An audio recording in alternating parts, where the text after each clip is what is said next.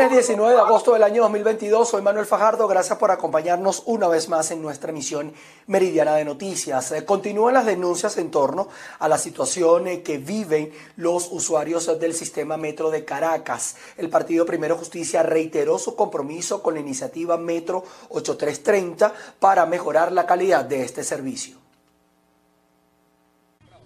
Sí, gracias por el contacto. Enmarcados en lo que es la iniciativa Metro 8330 del Partido Primero Justicia, se pronuncia este viernes acerca de la situación que viven los usuarios en el Metro de Caracas. A mi lado se encuentra Sinaí Silva, ella es concejal del municipio Sucre. Sinaí, ¿cuál es la actividad del día de hoy?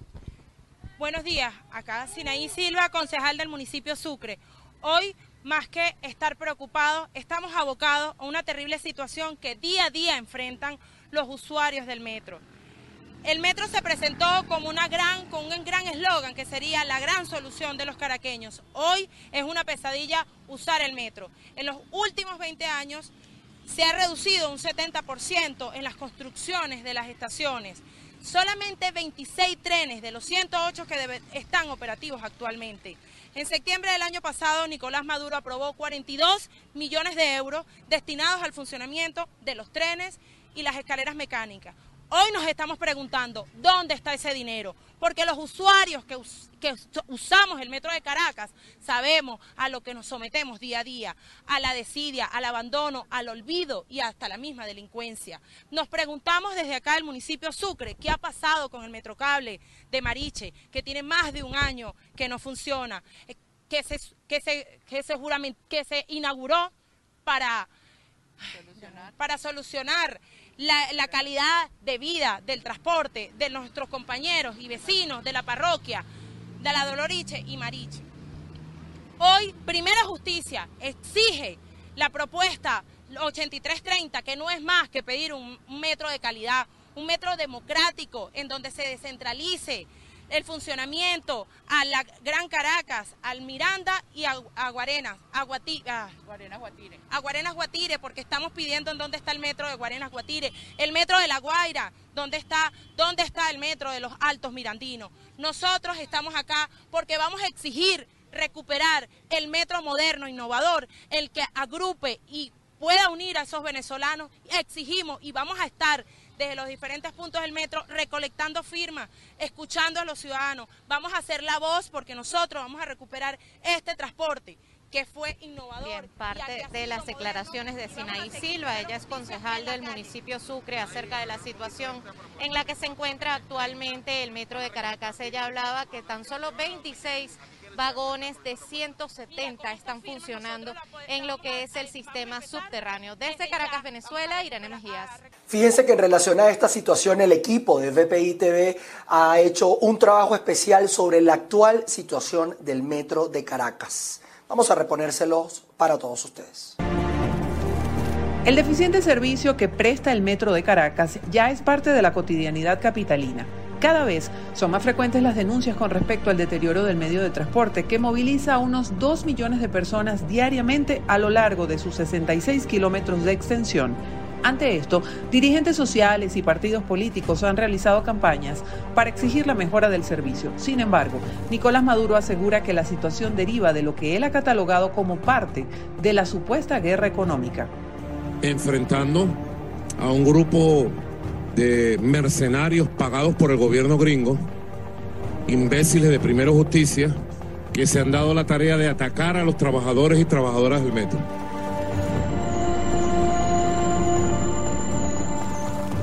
Los ciudadanos aseguran que el deterioro del metro de Caracas no ha sido de un día para otro, sino que ha sido la consecuencia y la acumulación de años donde se ha registrado la falta de mantenimiento e inversión.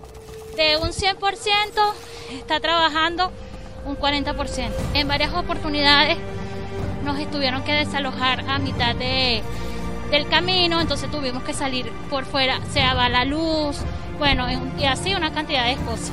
De eficiencia, bueno, prácticamente todos los retrasos, se atrasa demasiado.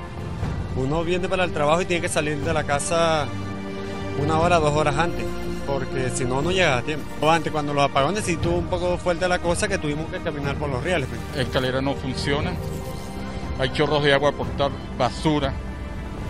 todo pésimo, pésimo y el servicio es pésimo. Hay que esperar bastante tiempo para que llegue el, tren. Esto parece un baño público. La impresión que te llevas es eso bueno, las personas allí, o sea, hace falta de todo.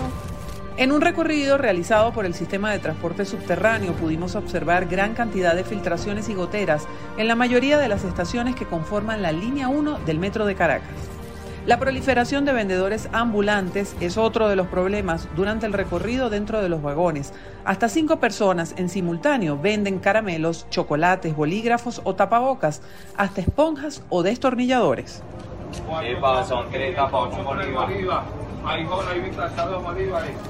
La prensa ha reseñado en varias oportunidades riñas que se han generado entre personas dentro de las instalaciones del metro. Inclusive se han generado heridos y hasta fallecidos. Es importante destacar que durante todo el trayecto no evidenciamos presencia de personal de seguridad o Policía Nacional Bolivariana en el interior de los andenes. También pudimos notar cómo en varias estaciones la iluminación es deficiente, las escaleras mecánicas en su mayoría no prestan servicio y la suciedad, la basura y la falta de aire acondicionado hacen parte del recorrido.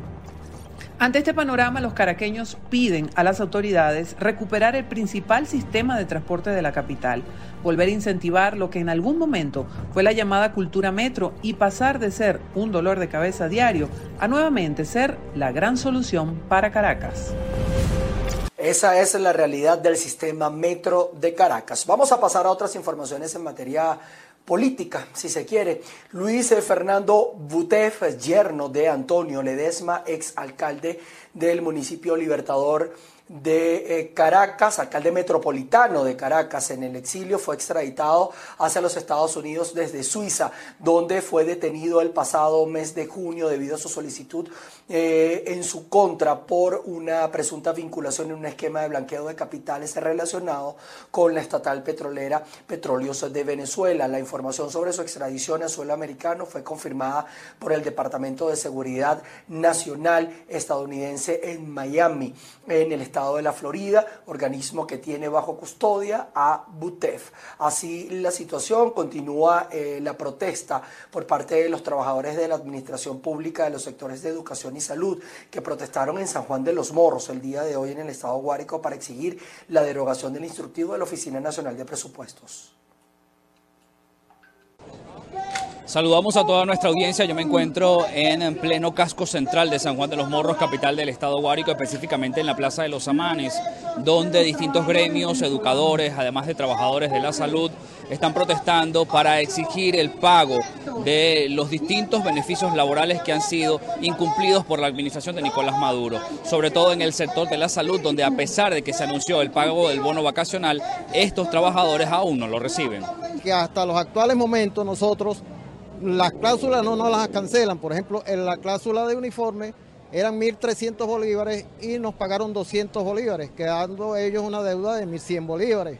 Asimismo, a los jubilados y pensionados y sobrevivientes no le han cancelado el bono recreacional que le corresponde todos los 29 de mayo y ya estamos en el mes de agosto.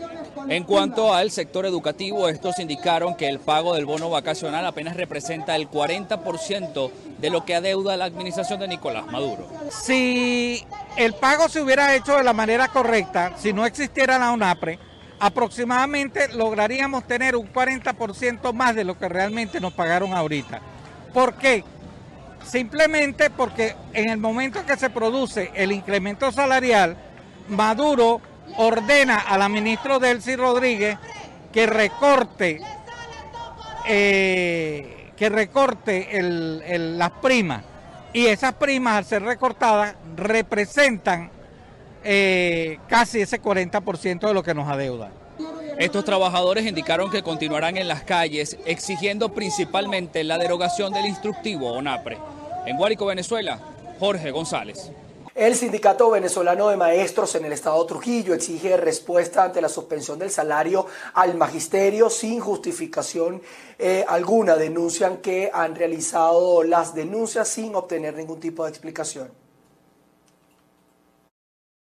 Saludos, muchísimas gracias por este contacto. El representante del Sindicato Venezolano de Maestros denuncia que más de 500 trabajadores de la educación en la región les ha sido suspendido sus sueldos y salario. Ante esto, nos brinda detalles. Nosotros tenemos que seguir en la lucha para eliminar ese instructivo que nos está violando más del 55% del salario que nosotros debemos recibir en cada quincena. También nos vamos a reunir en el día de mañana con un asesor para elaborar un documento para llevarlo ante el contencioso administrativo por la suspensión de los salarios. Esos docentes que tienen el salario suspendido estén pendientes al próximo llamado para reunirnos porque vamos también, además de ir a través del contencioso administrativo, vamos a la ciudad de Caracas a revisar el expediente de cada docente para ver en qué... afectados hay en la región? Ahorita nos estamos reuniendo con 585 docentes que están afectados son los que se han acercado a la coalición magisterial. Y le estamos dando. ya esto en la zona educativa? ¿Han tenido respuesta? Nosotros en una reunión con la ciudadana doctora María Palomares le hicimos el planteamiento de que nos sentáramos a resolver cada uno de, de los casos de estas suspensiones de sueldo, que son los docentes egresados del sistema educativo venezolano, los docentes que tienen el salario suspendido y los docentes que todavía están cobrando, pero no lo dejan ingresar a las instituciones producto de la persecución que tienen los esbirros del gobierno, como son los directores y los supervisores que están allí puestos a dedo porque cuando revisamos el reproducto hay supervisores que solamente tienen dos años de servicio, como una supervisora del municipio Carache, que el mismo gobierno patronal Sinafún la está rechazando. El vocero gremial indica que han sostenido reuniones con la representante de la Dirección de Educación en la región y no han obtenido respuestas. Ante esto, la próxima semana estarán dirigiéndose hasta la ciudad de Caracas. Es la información que tenemos desde el Estado Trujillo, les reportó Mayra Linares. Las condiciones de los enfermeros, jubilados y pensionados en el Estado Carabobo no han mejorado. Las exigencias siguen siendo la homologación salarial y un trato digno. Gracias Manuel por el pase que nos haces hasta el estado Carabobo. Marixa Sifontes, coordinadora del sector, destacó que han perdido entre 30 y 40% de las cláusulas de profesionalización y otros beneficios. Toda una serie de cláusulas, todas fueron desmejoradas. Desde el mes de marzo, inclusive, Insalud no publica cuáles son los, los recibos de pago para saber qué es lo que se está cancelando, se está pagando. Nosotros desde la Coordinación Nacional para pensionados y jubilados del sector salud acá en Carabobo, le exigimos al gobierno nacional para la derogación de la ONAPRE, porque esto cercena justamente los derechos de los trabajadores, no solo de los fijos, de los activos y de los pensionados y jubilados, sino también de todos aquellos que en estos momentos se encuentran laborando en nuestros hospitales. Quiero decir de acá y quiero hacerle honor, porque justamente en este tiempo de pandemia nosotros fuimos el sector más golpeado, donde perdimos vidas valiosas, y el gobierno nacional no reconoce ese sacrificio humano que ha hecho todo el personal eh, de, la salud, en este caso me atañe enfermería. Los recursos, bueno, déjeme decirle a la ministra Santaella y al ministro de Salud, los recursos definitivamente estamos viviendo de los salarios porque hemos criado hijos y hemos formado profesionales que se han, que se han quedado en este país también a luchar y que ellos son los que hoy en día están corriendo con los gastos de, de sus padres. ¿Por qué? Porque los salarios los salarios no alcanzan, los salarios no alcanzan. Entonces, que, nos mande la ministra nosotros ahora a vender cambura, a vender topocho. No, nosotros somos profesionales que le hemos dado la vida a este país en la administración pública. Y nosotros ya tenemos enfermedades y patologías adquiridas por la cantidad de trabajo justamente de, de nuestra función en el sector salud. En decadencia total, los hospitales están solos. A nosotros nos critican a cada día que si la enfermera esto, que si la enfermera dejó lo otro. Señor, váyanse a un hospital y vean una enfermera con 40 pacientes trabajando ahora 24 horas, que se están perdiendo derechos fundamentales. Sí, Fontes argumentó que el salario que perciben es apenas simbólico por el monto irrisorio que representan sus quincenas. Esto les impide adquirir medicamentos. Desde el estado Carabobo, región central de Venezuela, reportó para ustedes Ruth Laverde. Les cuento que la directora de la organización no gubernamental Prepara Familia, estamos hablando de Catherine Martínez, asegura que los pacientes crónicos en Caracas y en Venezuela no cuentan con el apoyo de las autoridades de la administración de Nicolás Maduro para hacer sus tratamientos. En el marco del Día Mundial de la Asistencia Humanitaria, Catherine Martínez, presidenta de la ONG Prepara Familia, denunció que continúa el abandono de los niños con enfermedades crónicas por parte del Estado venezolano. Continúa el deterioro, realmente nosotros, mm, bueno, no perdemos la capacidad de asombro porque esto es todos los días un, un deterioro que es constante, que es creciente y lo vemos en los niños con enfermedades crónicas, las niñas, los adolescentes bueno, las personas que tienen algún tipo de enfermedad crónica siguen tocando las puertas de las farmacias de alto costo, siguen en los hospitales en una situación realmente grave, en una fragilidad de sus enfermedades.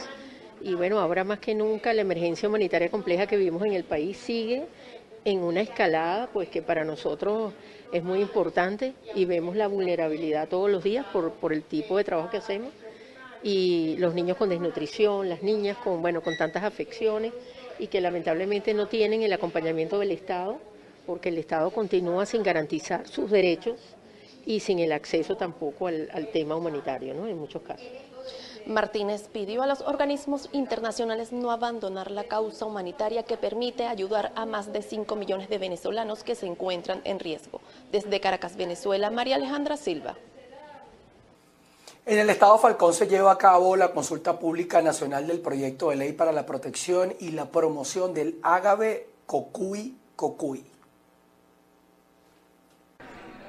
Buenas tardes, establecemos este contacto desde la sala de sesiones Salí Primera del Consejo Legislativo del Estado Falcón. El día de hoy se está realizando la consulta pública nacional para la protección y promoción del agave cocuy. Diputados de la Asamblea Nacional del 2020 junto a productores y promotores de la conservación del agave cocuy exploran propuestas para la protección de la planta que se cosecha fundamentalmente en los estados Lara y Falcón. La incorporación de la ciencia, de la técnica a todo este proceso, que se preserve digamos, su carácter ancestral y artesanal, 100% ágave cucuy, que no sea distorsionado, ¿no? para que en efecto no sea satanizado, porque esta es una bebida, una, una bebida milagrosa, ¿no? es un elixir real y que además tiene propiedades medicinales, y que ya, ya está siendo reconocido pues, a nivel internacional, de modo que esto se va a convertir en un importante polo de desarrollo que con el tiempo, con el acompañamiento del Estado, con políticas muy certeras, ¿no? que realmente lo protejan, lo promuevan, lo visibilicen, lo dignifiquen, se va a convertir inclusive a mediano y largo plazo en una importante fuente de captación de divisas, de turismo y eso en definitiva es a lo que apostamos, ¿no? Todos los parlamentarios y parlamentarias del bloque chavista, de la oposición, que lo que estamos precisamente es colocando por encima los intereses de nuestro pueblo para que podamos contar con la primera ley especial que promueva algo tan importante como es precisamente la producción, la protección del ágave cucuy cucuy. Es parte de la información que tenemos a esta hora desde el Estado Falcón. Continuamos con más de Noticias BPI TV. En el marco de la Expo Turismo Lara 2022, la Cámara de Turismo, justamente en esta zona, está realizando actividades que permitan dar a conocer las bondades de esa tierra como un centro de inversión cultural.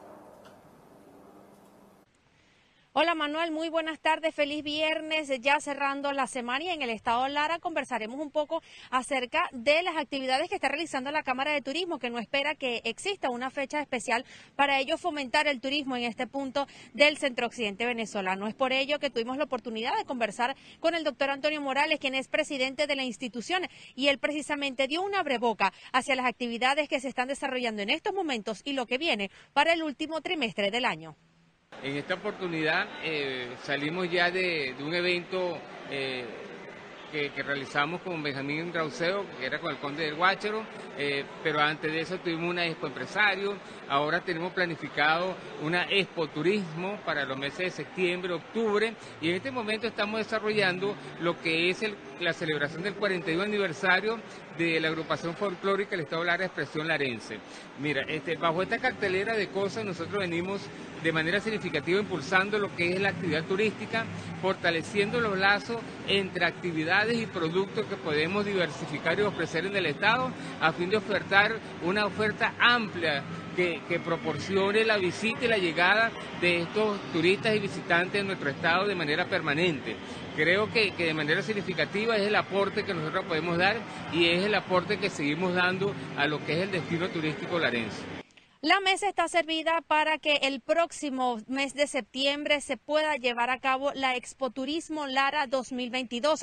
La invitación que le está realizando la Cámara es a todos los empresarios, incluso a aquellas empresas prestadoras de servicio hotelero, a que puedan sumarse a esta iniciativa que contribuya a fomentar con la parte turística del estado Lara, en donde hay muchísimos paisajes naturales.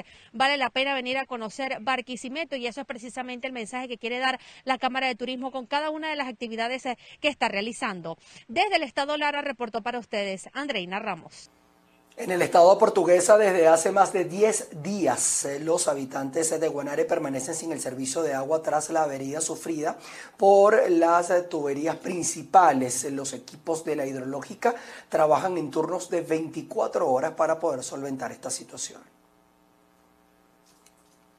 Muy buenos días, aquí estamos. Estamos en el sitio donde aconteció precisamente el deslave acá en el sector de Tucupido, en la tubería que abastece a todo lo que es nuestra estación de rebombeo de nuestra planta Virgen de Coromoto y la planta potabilizadora Virgen de Coromoto. Aquí estoy con todo nuestro gran equipo de la hidrológica que tienen la inmensa responsabilidad de hacer el cambio de la válvula que se nos dañó. Es por eso que aquí les voy a dejar la palabra al técnico Liubaldo Colmenares que ha estado con nosotros durante más de 20 años. Aquí estamos reunidos con este gran equipo de compañeros que estamos ya finalizando el último achique de la fosa para dar el inicio de lo que va a ser el cambio de la válvula de 36 pulgadas, igualmente de la brida expansiva de 36 pulgadas, igualmente el bypass de 10 pulgadas, tanto con su brida.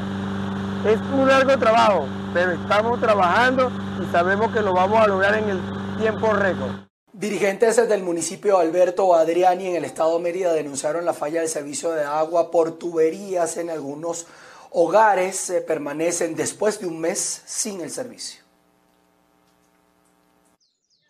Amigos de BPI TV, el día de hoy en el municipio Alberto Adriani, la ciudad de El Vigía, en la zona panamericana del estado de Mérida, dirigentes de Voluntad Popular denunciaron las fallas en el servicio de agua por tuberías en diferentes sectores. Vamos a escuchar parte de las declaraciones.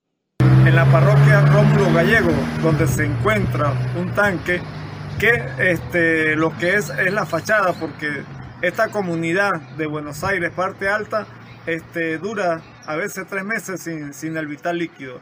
Y es por eso que estamos acá desde este lugar denunciando ante la colectividad del municipio Alberto Ariani una situación que aflige y que de alguna manera este, tiene en suspenso y tiene sumergida a toda la colectividad de toda nuestra geografía adrianista es para hacer un llamado de reflexión a toda la comunidad.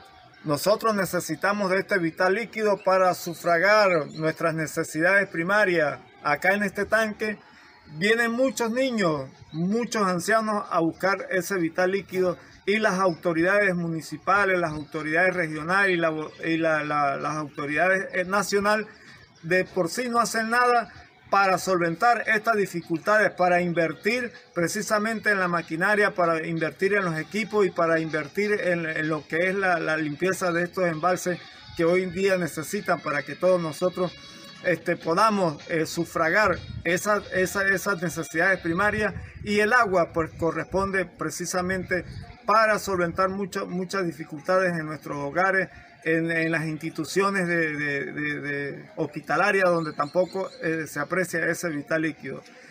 Recientemente, Nicolás Maduro Moros, a través de una locución, prometió que el 31 de diciembre los problemas de agua por tuberías estarían solucionados en toda Venezuela. Sin embargo, en el estado Mérida, muchos municipios pasan meses sin recibir el vital líquido en sus hogares. Desde el estado Mérida, José Gregorio Rojas, BPI TV. Nos venimos a Colombia donde un nuevo proyecto de ley será presentado por todos los partidos políticos para reformar el Congreso de este país. Miguel Cardosa tiene los detalles. Por iniciativa de 65 congresistas será presentado un proyecto de ley para reformar el Congreso de la República. La iniciativa no solo busca el reajuste salarial menor al actual, sino limitar otros beneficios como la reelección. Va a posibilitar el cambio del Congreso en materia de reducción salarial, de reducción del receso de vacaciones de los congresistas, de limitación de los periodos de reelección y además de severo castigo al ausentismo parlamentario y también a la mermelada. El senador indicó que será todo lo necesario para que esta ley salga lo más pronto posible, lo que indica que el proyecto sería presentado con mensaje de urgencia. En las próximas semanas, un bloque de todos los partidos políticos presentaremos iniciativa para lograr esto definitivamente. ¿Eso viene con mensaje de urgencia? Vamos a hacer todo lo necesario para que salga lo más pronto posible. Además de esta iniciativa, en el Congreso de la República fueron radicados varios proyectos de ley con la finalidad de bajar el sueldo de los congresistas. Sin embargo, por la diversidad de ellos, es poco probable que sean aprobados. En la Cámara de Representantes, el presidente David Racero anunció que esa corporación no pagará más el almuerzo de los congresistas ni de los trabajadores de sus unidades legislativas. En Bogotá, Miguel Cardosa, BPI TV. En otras informaciones, Indonesia confirmó la participación de Rusia y China en la cumbre del G20 que se va a celebrar en Mali. El presidente de Indonesia, Joko Widodo, ha confirmado que el presidente ruso Vladimir Putin y el mandatario chino Xi Jinping asistirán a la cumbre del G20 que se celebrará en la isla indonesia de Bali el próximo noviembre. Widodo destacó la importancia de rebajar las tensiones geopolíticas y trabajar juntos para combatir los efectos de la pandemia y la inflación con el fin de contribuir a la prosperidad de los países. El papel mediador que ha adoptado Indonesia como anfitrión este año del Grupo de los 20, que incluye a las mayores economías del mundo, contrasta con las divisiones entre los países occidentales y otros aliados como Japón frente a Moscú y Pekín. Estados Unidos y algunos países europeos han pedido la expulsión de Moscú del G20 debido a la invasión de Ucrania el pasado febrero que ha provocado una crisis de refugiados y ha elevado el riesgo de un ataque nuclear. Pese a las tensiones, la pasada reunión de ministros de Exteriores y la de Finanzas del G20 en Bali, celebradas ambas en julio, tuvieron lugar con la presencia de Rusia, aunque sin la publicación de comunicados finales. Con esta información llegamos al final de nuestra emisión meridiana. Gracias a ustedes por su sintonía. Quedan a disposición de las redes sociales y también de los avances que vamos a ir haciendo para actualizar todo lo que ocurre en Venezuela, Latinoamérica y el mundo. Nos veremos a las 6 de la tarde. Se les quiere. Chao, chao.